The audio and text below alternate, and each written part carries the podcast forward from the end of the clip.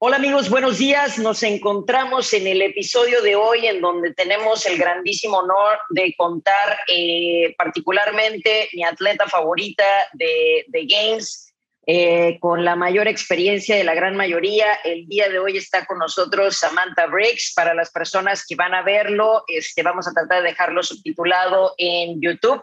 Eh, pues esperemos que lo disfruten. Y esta es Sam Briggs. How are you today?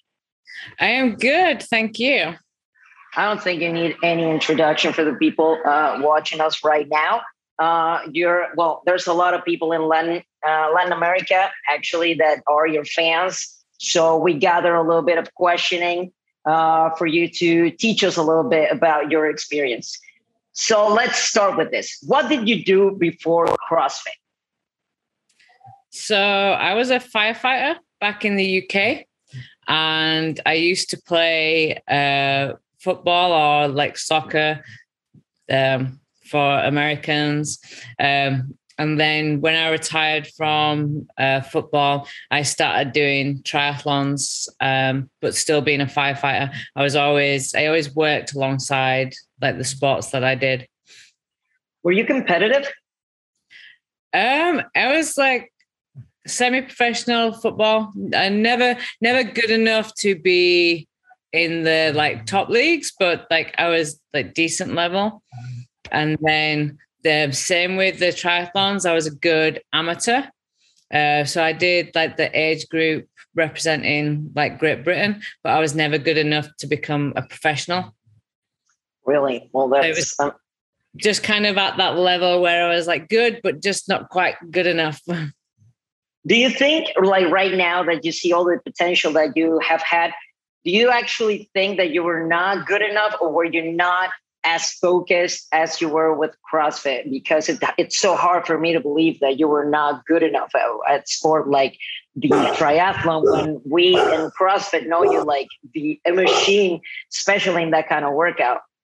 Uh, I think it was just more that, um, especially growing up, I did a lot of different Sorry, the dog's just. No like, worries. No worries.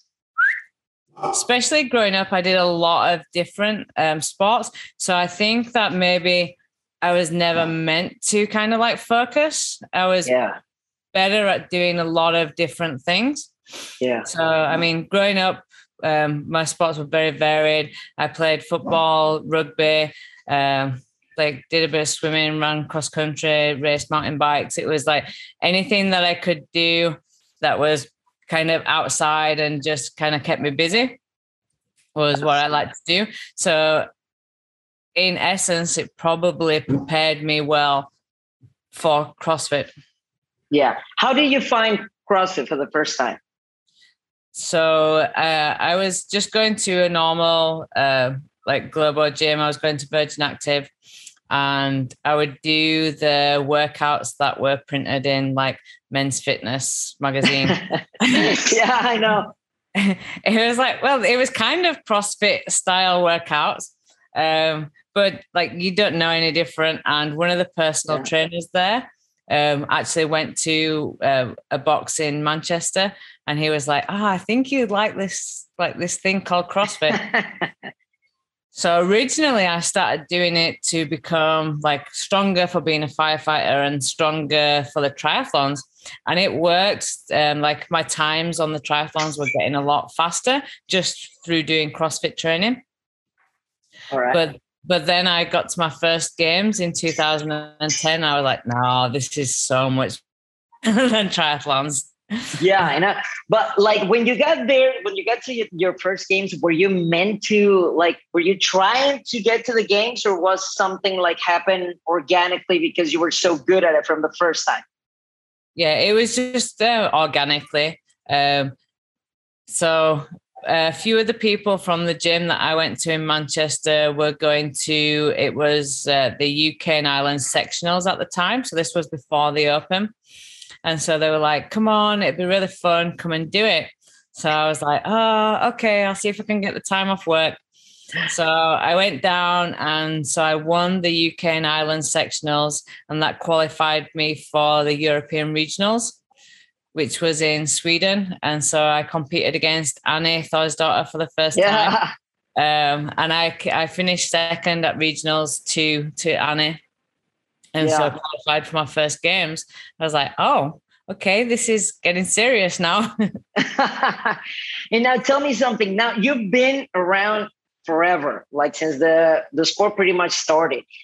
You've seen the evolution what do you think about it like seeing it from from outside uh, everything that's been so different from the seasons and the way that they have developed to this point what what do you see in the evolution of the sport uh, i think i think things like needed to to change uh, i think 2019 was definitely not the right way of like changing things. I think um, I think this year was getting better. I think we got like we got some good representation from like different areas around the world. I still think it can be done a little bit better, but hopefully this is going to be like the new the new style, the new kind of like evolution. Hopefully we'll see like maybe maybe a few more semi-finals just so we can get some more uh, diversity. I mean, I think it showed it. Um, America got they got four um, semi-finals, so they had the the biggest amount of athletes at the games. Um, but if you looked at the top twenty, um, eleven of those were from Europe. Yep. It's like so. There should be, I think, more spots. Uh, yeah. Uh, what just, do you do differently? Like if you were the owner of CrossFit, yeah, let's go there. If you were the owner of CrossFit, what would you do different to make it a little more? I don't know if I should say fair, but maybe just how it needs to be to get to a more professional kind of sport. So I liked the idea that um, you get a percentage of people that sign up for the open go through like i think that's good because you're getting a fair representation of like the number of participants that are taking part in the open um, so to maybe make it fair more or more fair along the lines of who's actually performing well at the open okay you take uh, so going back to how it was um, like 10 years ago if Tia, Annie, and Laura have placed at the podium, they still have to do the qualification process next year to prove that they're still legitimately enough. Yeah. Compete. But then we go back to the idea that they don't take a spot. So, like, if Tia goes and competes in the semi final in Australia, um, she wouldn't take a spot. So, Australia would qualify four people. And then like Annie and Laura are both from Europe. If they both prove that they're fit enough, Europe would get an extra two spots. So that's I think great like, idea. I think that's they've proven themselves by stepping on the podium.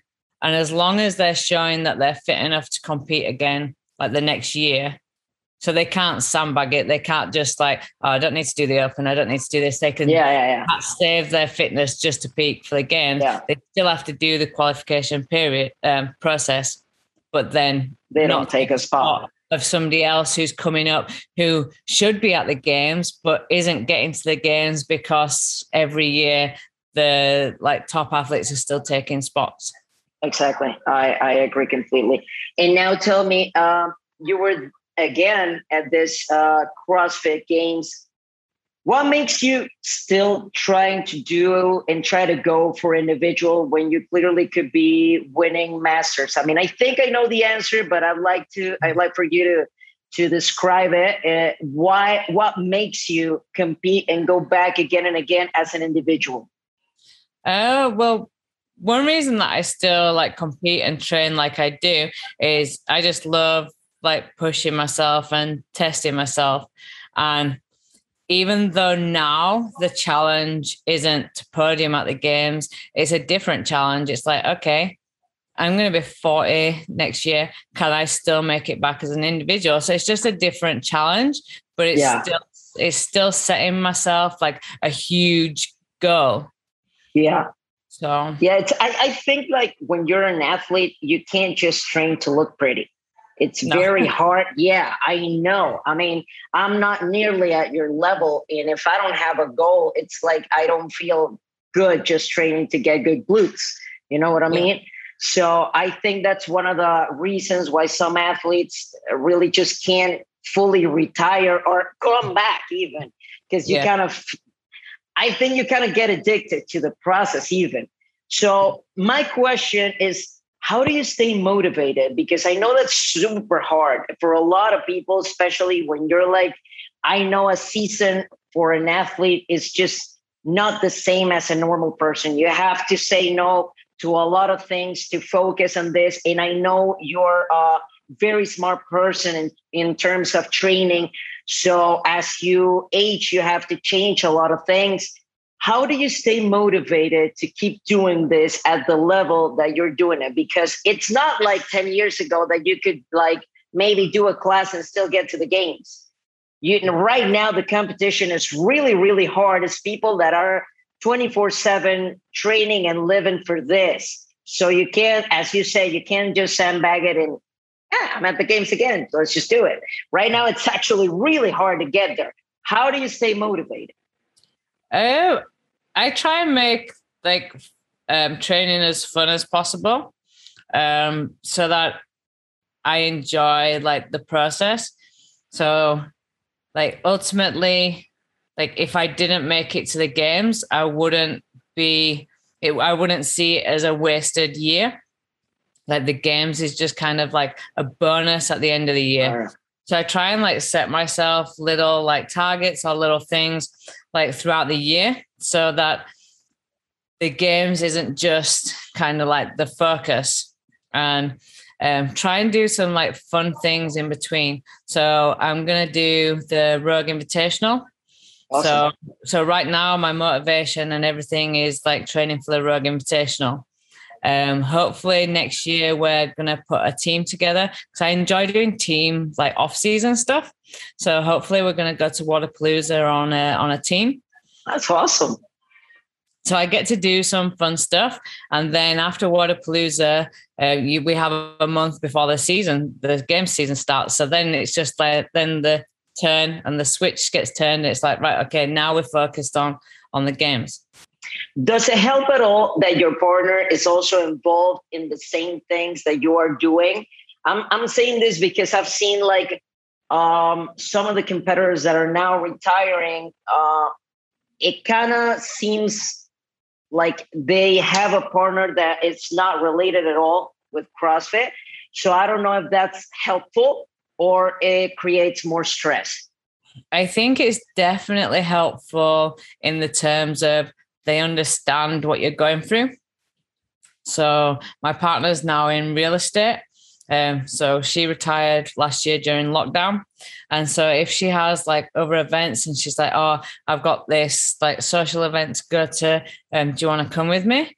And so if I'm saying no to stuff, they understand. Uh, she doesn't get mad and crazy because yeah. you're not joining. Yeah. Whereas I think sometimes it's a little bit difficult if somebody hasn't lived that life, they don't understand that you can't have a late night tonight. You can't yeah. like do that. Um, and so I know then, and she knows if if it's like I would like you to come to something, they, then it's more important, and it's like okay, we'll make this work. Yeah. So, so you yeah you can prioritize. Yeah, you, yeah, you kind of compromise in certain things, right? Yeah. All right. Now another thing, as you have as, as you grow older, you have to change a lot of things in in the training. I've listened to some of your videos and see what you've done. Can you talk to? Can you uh, take us through all the changes that you have got to make as you are gra- growing older and trying to stay at this level? Yeah, I think um, like one of the most important things is like sleep. As you get older, that becomes more important. Uh, and then um, as like the your career progresses and stuff, you'll you'll pick up like little things. So a lot more um, movement focus, kind of like the prehab rehab stuff. Just you can't like when you're young walk into the gym and just start training. You like you have to have like a yeah. really warm up. That's so true and so sad. I know. I mean, like you see, you can't even do a squat without weight, just like no. that. Like, I gotta take my time because everything is cracking right now. I know it's so sad. Yeah. So uh, definitely like good warm ups and um, just good kind of like movement focus. Um, and then it's kind of like taking away the focus on maybe the weights you're doing or stuff like that. It's more about the effort you're putting in.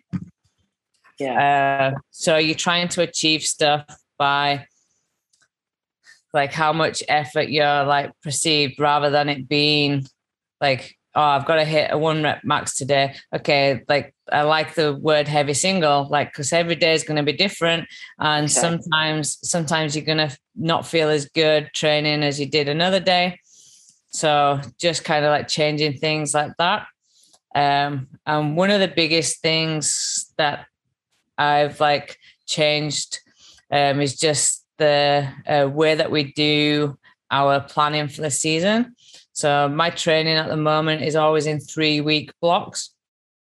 Okay. So starts a little bit easier. We have a moderate week and then a really hard week, and then a little bit easier, moderate week, hard week. Um, I just feel that I recover better. I can work hard for three weeks and then restart, build up, restart, build up. Um, some of the training blocks, uh, like five, six weeks, um, I just find that I'm feeling really good. I'm feeling really strong. And then all of a sudden, oh, my knee's gone. Oh, my hip's gone. Oh, my shoulder's gone. So it's like I start to feel really good, but then that four, five weeks, and then I'm like, no, something, something feels injured. So the three weeks tends to like has worked really well with me. And you do one week of resting is one week of doing nothing or just mobility? No, it's, no, it's just easier. So like um so say like this, a deload. Yeah, like a deload. Yeah. So the, right. the snatch weights will start lighter, the squat weights are lighter, um, and then the next week we increase the the reps or the weight, and then the third week's like uh, the most intense week, and then it's just kind of like a reset. Do you coach yourself right now? Do you do that uh, that whole programming yourself, or do you have a team behind you? I work with a coach back in the UK uh, called James Jowsey, and mm-hmm. I worked with him uh, 2011 to 2014.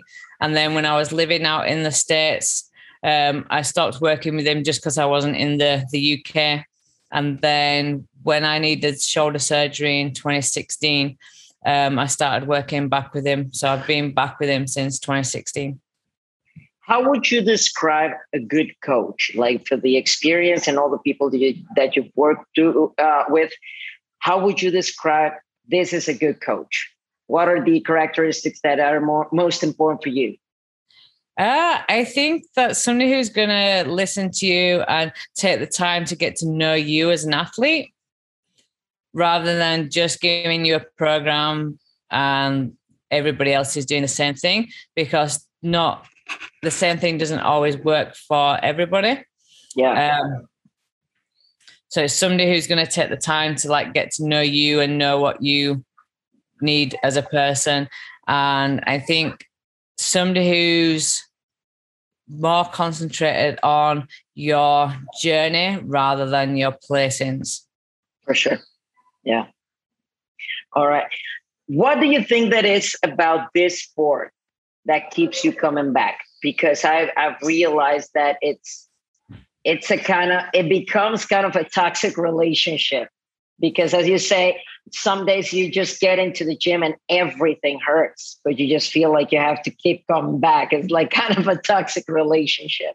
So uh, what do you think? What keeps you coming back uh, I think it's a little bit of a crazy sport, so we all must be a little bit crazy. For sure. For sure. So we need it in our lives. For sure.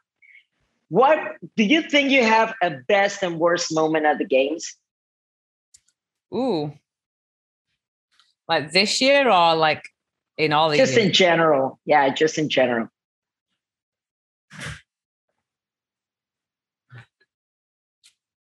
Um, well, worst is in a moment that I learned a lot from. In 2013, um, so it was the legless rope climb workout, the first time that legless rope climbs have ever been yeah. Uh, at the games. And I always kind of like put blinkers on and stick to my own pace, do my own like race. But that workout, uh, I could hear the announcer saying where Lena Fortunato was. Yeah. And we raced each other instead of like listening to our own bodies and knowing what we were capable of. We tried to race and we both failed on the same rope climb and we both didn't finish that workout and we should have that was workouts that we yeah, you were you were the best at yeah i know yeah so that was it's, it's funny big... it's funny how that happens right like sometimes when you know it's a workout that it's almost meant for you yeah. and you let the emotion take the best of you and it goes the whole all the way around but it's yeah. good as you said you, you learn from it because some people kind of just fall and think that the road to success is just pure success and it's it's very cool when people like you talk about this and talk not as a failure but something that actually you learn from and what yeah. about your best moment oh i have like i have a lot of moments that i've like that stick in my mind as like good moments. I think as far as like the best memory would probably have to be the first event at my first games, just because that was when I fell in love with like the sport, like to compete in the sport. Just walking out onto the tennis stadium in Carson and there's all the like spotlights on you and I did terrible on the workout, but it was, it was the emotion. Feeling, yeah, just that feeling of being there and being like, wow. And like, I'd done a lot of team sports. So I'd like competed in arenas, but it was always like part of a team. So I was in there like by myself. I'm like, this is all, this is all on me. This is all like what I've got to go and do. And I was like, yeah, I want to like come back here next year. I'm this is this is me. I'm CrossFit. yeah, I know. It's, it's uh, is it different? Like you've competed in in other things. You've competed in a lot of things. Do you think the emotion of competing in CrossFit is it different from other sports? Uh, yeah, I think uh, the crowd's a little bit different as well. it's more fit. uh, so um, I think, um, unlike a lot of sports, so like for example, like football, you get people going to watch football. Some of them play football, but a lot of people just enjoy watching it. Whereas yeah. I would say like 90% of the people who go to watch the games all do CrossFit at a box, all do CrossFit in their garage gym. So it's a little bit different. You just have like, I think, a bigger connection with people. Yeah, for sure. Um, I have a question now about these games in particular. What did you think about it? Uh, I think it's what it was for me as an spectator. Of course, it was very emotional for starters. I I never cried before so much at a games, and I'm not even there. Mm-hmm. So that's a first. You had a whole lot of work. That's another thing. Uh, COVID got uh, a lot of good people out of the race, and a lot of people before, like something that had never happened, had to withdraw from the competition. So, what are your thoughts on these games? Uh, I think I think the the games for an athlete being there was like one of the best kind of like atmospheres in a long time. Um, I think with uh, COVID last year and a lot of the season being online or cancelled, like people just had a greater appreciation for being at a live competition.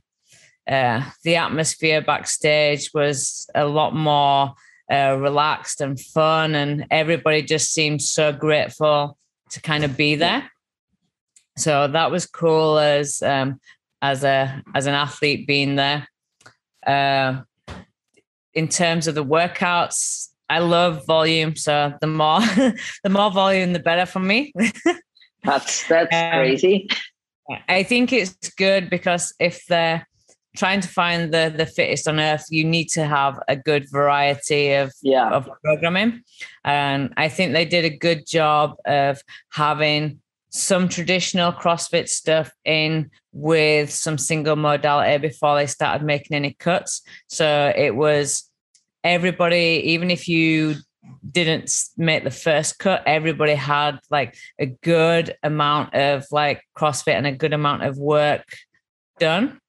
Um, so even when I didn't make the the final cut, I still felt like I'd done a lot of work and I'd like I'd I'd had like a, a games. Um, it was unfortunate that COVID took out some of the um, athletes like before the competition, and I think I think CrossFit did well uh, with the testing protocols and stuff, just to make sure that they were trying to be as safe as possible for the other athletes. Uh, it was for- unfortunate that Danielle Brandon had to be like kind of like kept off to the side by herself and stuff. But I, I saw you running with her uh, at that event. Um, you chose to run with her. You're so cool. I, I swear, I, I, love you so much. I don't even know you. You're like my favorite athlete, but it's mainly because of the person that you're behind the athlete. That I thought that was amazing, and and it showed a lot of heart from a lot of competitors. I just think that if if I was in that same situation, I wouldn't want to run by myself. It's I like know. This. It's not. It's, it just didn't seem fair. And if I'm if I'm competing against somebody, I want it to be like fair. Heck yeah, that's awesome. That is awesome. The, uh, did you have a favorite workout? Um, I think the one that I like uh, liked the most is in like the adrenaline and energy was the the run, the first run clean ladder. Just like cool yeah, just like getting that last bar, and you just felt everybody in the arena behind you. Yeah, and so that was a really cool like like feeling and experience. Um, and I think like the other things like the challenges. So, uh, like the handstand walk, getting over like that was so scary to get over the parallettes. So I was just like so happy to like get that done and get some of the other obstacles. So it was really cool to like be challenged in that in yeah. that way. Uh, 2018 they had that um, obstacle course at the games. That was the year that I had my elbow surgery, so I didn't do it that year. I was competing in the masters, and so I, I wasn't upset that I didn't. Oh my god! And you came back from a surgery and you competed in Masters as a consolation prize. That is crazy. That is crazy, really. And uh, tell me something. What was for you? What was the best go- moment of the games? I think. Well, yeah. I'm just. I'm gonna go over it. Just answer this one first. I'm sorry. the best moment uh, for me competing or like me yeah like, for you competing for you competing. What was the best moment uh, of the games? Uh i'm trying to think of uh, all the events.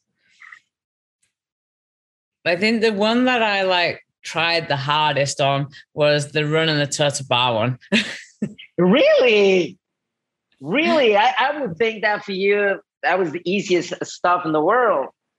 I have not done that much running in my training uh, to try and focus more on the lifting.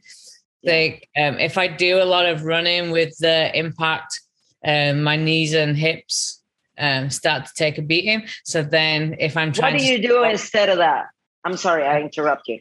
No, it's fine. Uh, just try and keep my fitness up on the bike or the rower. Okay. Um, so I probably shouldn't have gone out so fast on that run, but it was like worth taking a chance. I had to, I had to give it everything. And so if I wasn't going to make the cut, at least I didn't make it. And I know that I gave everything. No, for sure. And do you feel more pressure in that kind of workouts? Because as soon as you're in the competition and they have a running event, like the cameras go like right next to you because it's a running event and I mean you're the engine. Do you feel more pressure in those workouts to perform? Um, I try not to like think about it because then because then you put even more pressure on it yourself. So that's when mistakes start to happen. Uh, so I try not to think about it like that. Just try and like run my own race. Um, I think the way that the lanes were set out, because I was the first one out, um, I had no one else to pace off. So I had to go hard, not knowing where anybody else was. Um, so it was just a risk that I had to take, not through feeling pressure. It was like I was in 27th place. Um, I needed like a miracle to happen. So it was like, okay, let's let's go work my ass off. yeah, I got. Now, tell me something. I saw in these games. I don't know if, if you think the same. That it was the most challenging mentally, because I thought that I saw a lot of uh, a lot of athletes. Like you notice the wreck that the pandemic had caused in a lot of them and not just in terms of training but in other things maybe family wise uh, in the times that they had in uh, separation from other people, quarantine, all that, all that stuff that I think it may it has made us a, all of us a little bit crazy. But I saw that a lot, which is something that I think I hadn't seen before in other games. Did you see it? You know, like back from you know from the other perspective from other people uh, preparing before going into into a workout did you see that different side of mentally from the athletes or from yourself? Um, I think that like during the lockdown and stuff, that was when like athletes mentally had the chance to get like stronger. It's like uh, if you're forced to train by yourself in a garage gym or you might not have all the equipment you used to, but you've got to find like new ways to train, new ways to stay fit, and new ways to stay motivated, like to train through that time, then it could only make you then like stronger mentally coming back and being able to like compete in person again. Yeah, I I uh um I thought I saw well from Kara Webb she had like this little breakdown moment. Yeah, uh, I think that was hard because she had to leave her daughter for so long, and then obviously she got COVID on the way over, so was still not feeling well. 100% yeah. So she had the the mental drain that she's left her daughter and then the not feeling 100% so it probably magnified everything. Yeah i know that's a, a crazy challenge just by itself. Um, what advice would you give to the new athletes that are coming? Uh, well, we've seen a lot of young athletes just coming into the sport. What do you see that maybe some mistakes that they can uh, try not to make from your perspective uh, to this new athletes that are coming? Yeah, I mean, like, don't try and rush anything. Um, make sure you have a, a good coach. Um, I mean, it's awesome that people are getting to the games at 17, but kind of you've got to think about the longevity of the the athlete. I'd much rather see somebody get to the games when they're 20 and compete all the way up to their 30 than somebody get to the games when they're 17 and be like injured when they're 19 if that makes sense. So don't yeah. try and don't try and rush it. Make sure you're working with a good coach and and think about kind of the the longevity what do you think you would have done differently in your career if you could go back um spend more time on like correct movement patterns um, so especially when i competed in the games in 2010 and 2011 like my movement was not good um, and when i was injured in 2012 we like kind of like started from scratch and like rebuilt a lot of it. Um, and had I have like done that from the start, I might not have had like some of the injuries that I did have. What do you do when you're injured? Are you the kind of person that just kind of rest and take a lot of, I don't know. I mean, I didn't think so, but I had to ask. What do you do when you're injured? Your rehab becomes your new like training. So you do that like religiously three or four times a day. Um, and then you find other things that you have to work on. So, like when I injured, when I had my shoulder surgery on my elbow, then it's like you can still bike, you can still lunge, you can still do like other stuff. So it's finding things like you can still still work on. There's always areas for improvement. I I've heard that you said that this next year is gonna be the last one, right? Yeah. So you say, okay, what's the life of Sam Briggs if she's not competing? What's that like? What do you see in your retirement? Uh, I'll still be doing CrossFit because I love doing it, but it just won't be like my main focus won't be trying to get back to the games. Um, I mean, I'm not saying that I won't like compete ever, but it might just be some fun off-season competitions. Like my goal for the year might be to be on a team at I don't know the Mid Atlantic Championships or something. I might see a competition. I'm like, that looks like a fun competition. Let's get a team together for that and just kind of like have have fun with my training rather than um, the focus being on getting to the games. And that way, that when like an opportunity, is like, do you want to go to the lake house for the weekend? Hell yes, I don't need to train. Let's go and have some fun. It's like I can actually then start saying yes to more things. Do you think that's actually going to happen, or do you see getting some dumbbells in the car before going to the lake house? well, we well, I don't know yet. Maybe the first, maybe the first time will seem like such good fun, and then I'll be like, "Oh, I need to train." I'll be like bench pressing the dogs. yeah, I know. I think that's a question that I should make your partner. I think she's going to answer more honestly about that. Now she'll probably say that I'm crazy. yeah, I can imagine that.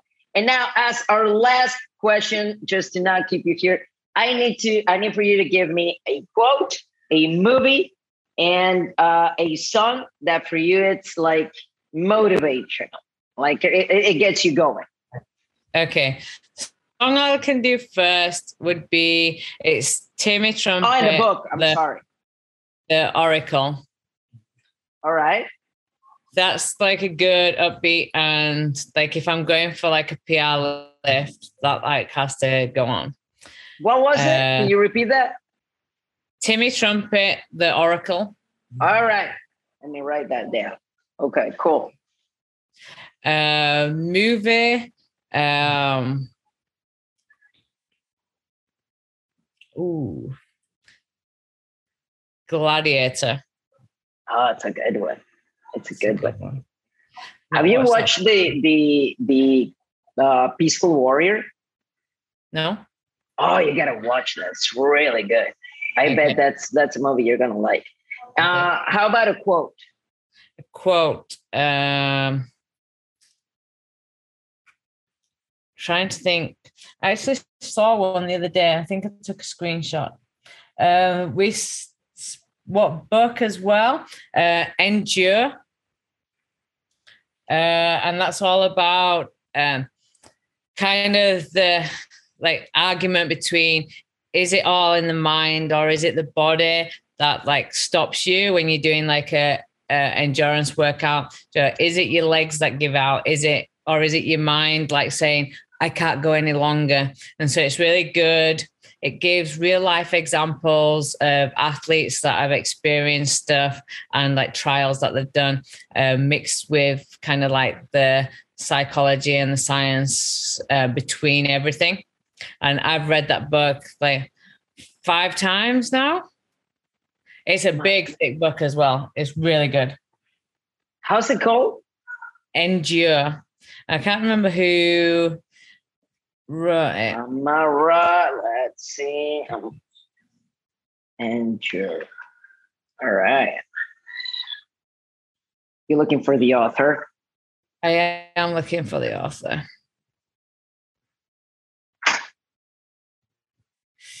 Right. It's called Endure.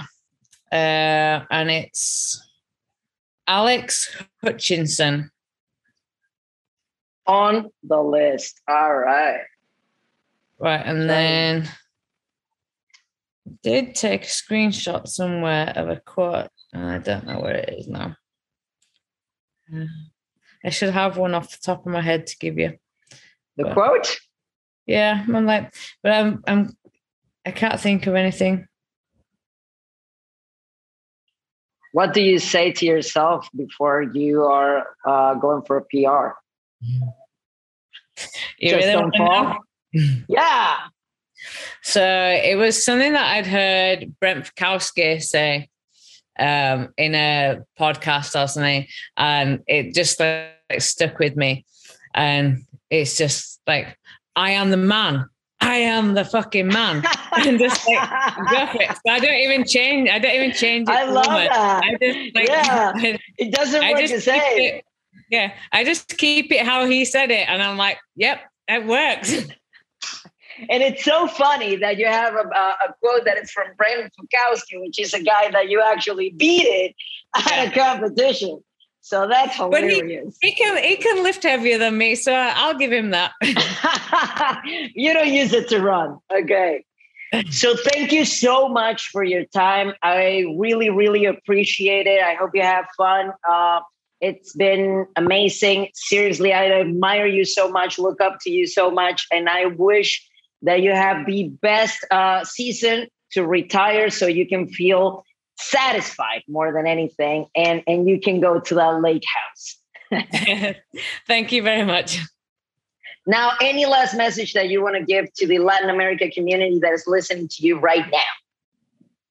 Uh, just thank you for your support. Uh, it's always an honor to like speak to people like you that are following me from afar and don't be frightened to follow your dreams. You don't know what will happen. I love that. I love that. Thank you so much. Gracias a todos los que nos estuvieron escuchando. Nos vemos en el siguiente episodio. Bye